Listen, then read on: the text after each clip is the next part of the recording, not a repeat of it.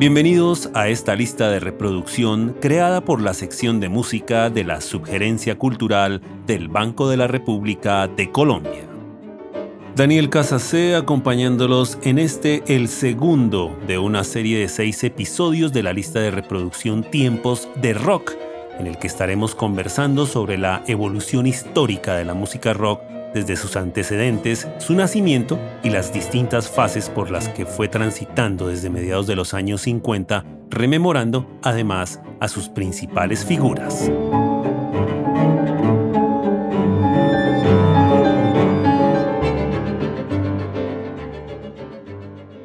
En nuestro primer episodio de estos tiempos de rock, vimos cómo el rock and roll resultó de esa curiosa y particular asociación de estilos musicales que fueron más allá de la conjugación del rhythm and blues y la música country y western, dentro de un proceso extenso en el que confluyeron la música religiosa, los cantos afroamericanos, el jazz, en particular el swing, y varios de esos ritmos que surgieron con los años, como fue el John Blues y esas bandas de country swing, que fueron lentamente construyendo esa estructura que en un determinado momento y hacia 1955 se convirtió en lo que es el rock and roll. Vendría entonces la llamada revolución del rock,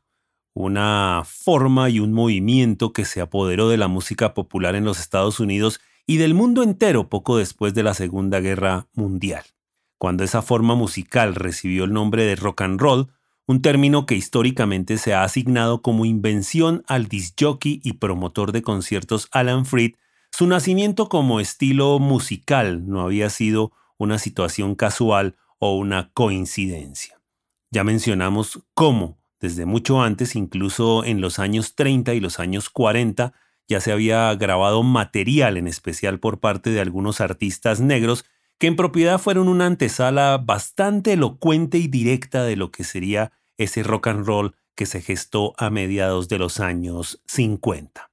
Cuando ese nuevo estilo pasó al primer plano en la industria musical, en el mercado de la música, muchos críticos y muchos artistas que entonces eran grandes figuras del pop advertían de su incredulidad ante este nuevo género musical e incluso lo tildaron como una moda pasajera, pero en verdad el rock and roll muy pronto, acunado de manera simplificada como rock, se estableció, conjuntamente con las formas de la música soul, en elementos culturales permanentes que muchos historiadores incluso catalogaron como la música del siglo XX. Cierto es que en 1954 muchas de esas canciones que aparecían en las listas de los éxitos, listas que estaban basadas en lo que sonaba en las famosas rocolas o como se conocen los jukebox, mostraban una tendencia clara a eso que luego se llamó rock and roll.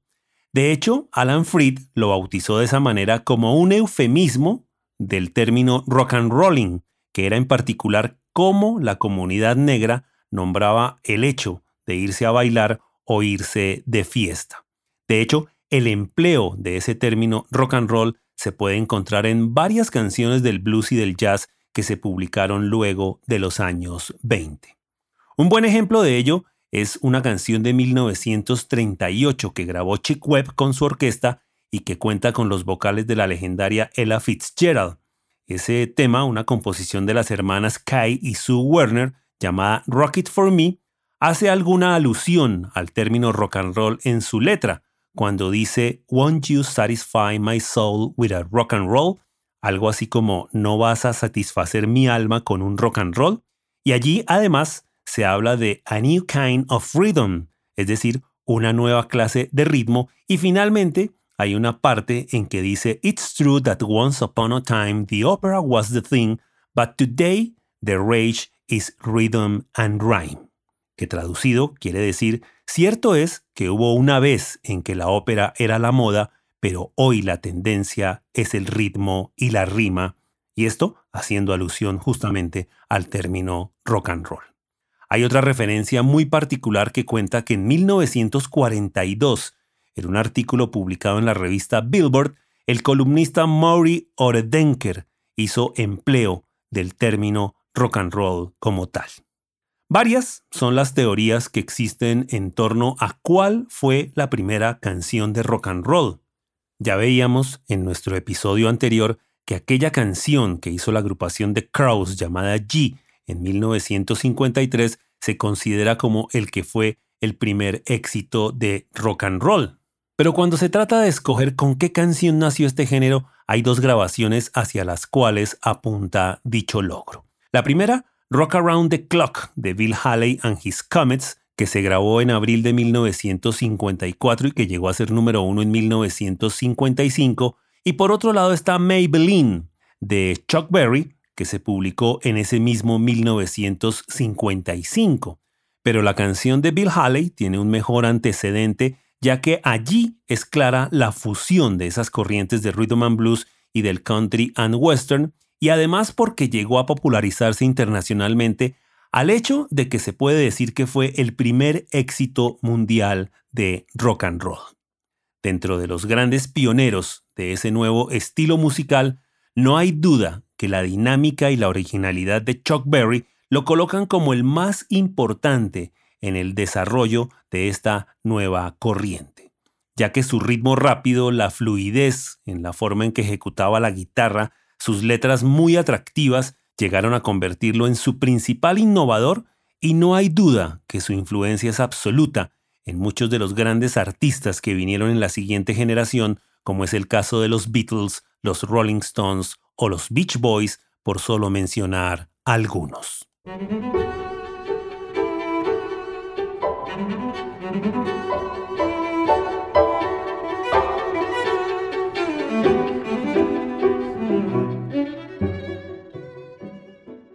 A la par de Chuck Berry, hay que colocar a Little Richard, una figura impactante para su época gracias a su extravagancia en escena a sus vestidos brillantes, su deliberada ambigüedad sexual y una música rítmicamente contundente y explosiva, que en este caso se ejecutaba desde el piano y en la que fusionó elementos del gospel, el rhythm and blues y el boogie oogie.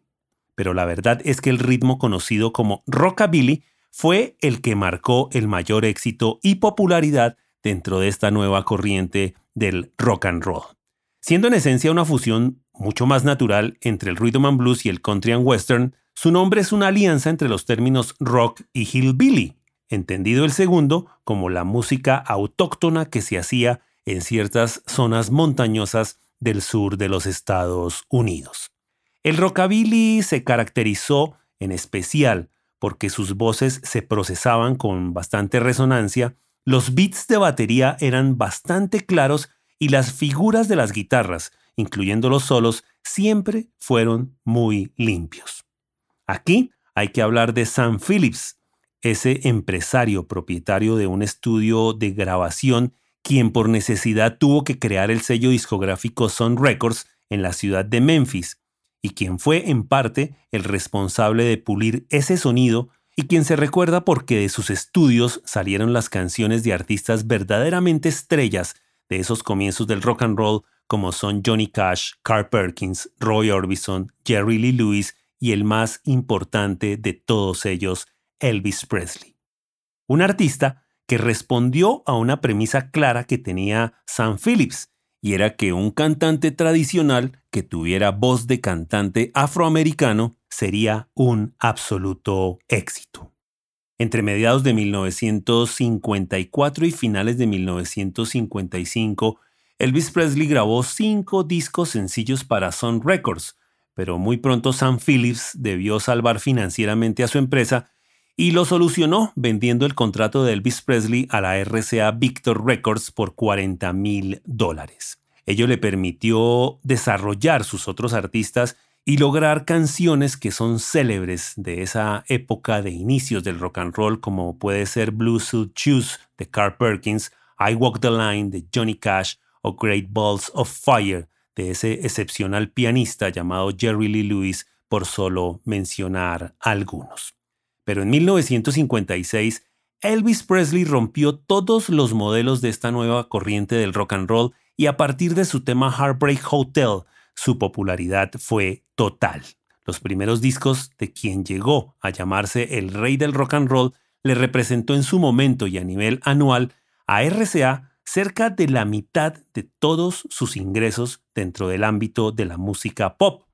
Pero además, las canciones de Elvis Presley lograron brillar en las listas no solo de la música popular, sino igualmente en listados de rhythm and blues y en listados especializados de country and western, lo que es un fenómeno que muy pocas veces se ha visto en la historia de la música norteamericana. Elvis Presley tuvo la facultad de impactar de manera contundente entre los jóvenes, tanto citadinos como campesinos y tanto tradicionales como afroamericanos.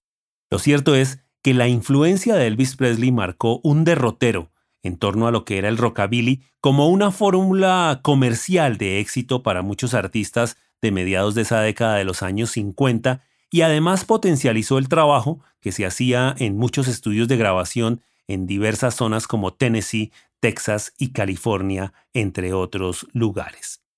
Hay muchos artistas que se recuerdan de esos inicios del rock and roll y quienes gracias a su originalidad lograron un escalón destacado dentro de esa nueva corriente. Un caso es el de Jim Vincent, un genuino intérprete que brilló con esa legendaria canción llamada Bebop a Lula. Eddie Cochran, un hombre que murió muy joven, fue un verdadero genio quien aparte de desarrollar una técnica especial en que superponía guitarras y voces en sus grabaciones, dejó todo un himno del rockabilly como es el tema Summertime Blues. Hay otros artistas que vale recordar, como es el caso de Ricky Nelson, de Johnny Burnett, Del Hawkins y Wanda Jackson, que con sus canciones terminaron de consolidar comercialmente ese estilo del rockabilly. Que bien es cierto, para 1959 había perdido mucho de su fuerza comercial y por ello algunos artistas como el propio Elvis Presley o como es el caso de Roy Orbison supieron reinventarse y mantener su éxito explorando en otras formas musicales. En medio de todo ese auge comercial que logró el rock and roll y en especial el rockabilly en la segunda mitad de los años 50, también hay que tener en cuenta que los grandes equipos de compositores y productores aparecieron en escena. Entre finales de los años 50 y comienzos de los 60 fue muy significativo el aporte que hicieron los compositores que pertenecían a ese conglomerado conocido como el Brill Building en Nueva York, como es el caso, por ejemplo, también del equipo de composición de Lever and Stoller, un dueto responsable de una innumerable cantidad de éxitos de esos días, o las propuestas revolucionarias que planteó a nivel de producción muy pronto el famoso Phil Spector. No hay que olvidar que la radio, por su parte, jugó un papel fundamental en el posicionamiento de esta música y que tan solo siete años después, hablamos de 1962, 1963, 1964, el fenómeno de artistas como los Beatles o los Rolling Stones demostraron que eso que había acontecido entre 1955 y 1956 no era flor de un día. El rock and roll había llegado para quedarse.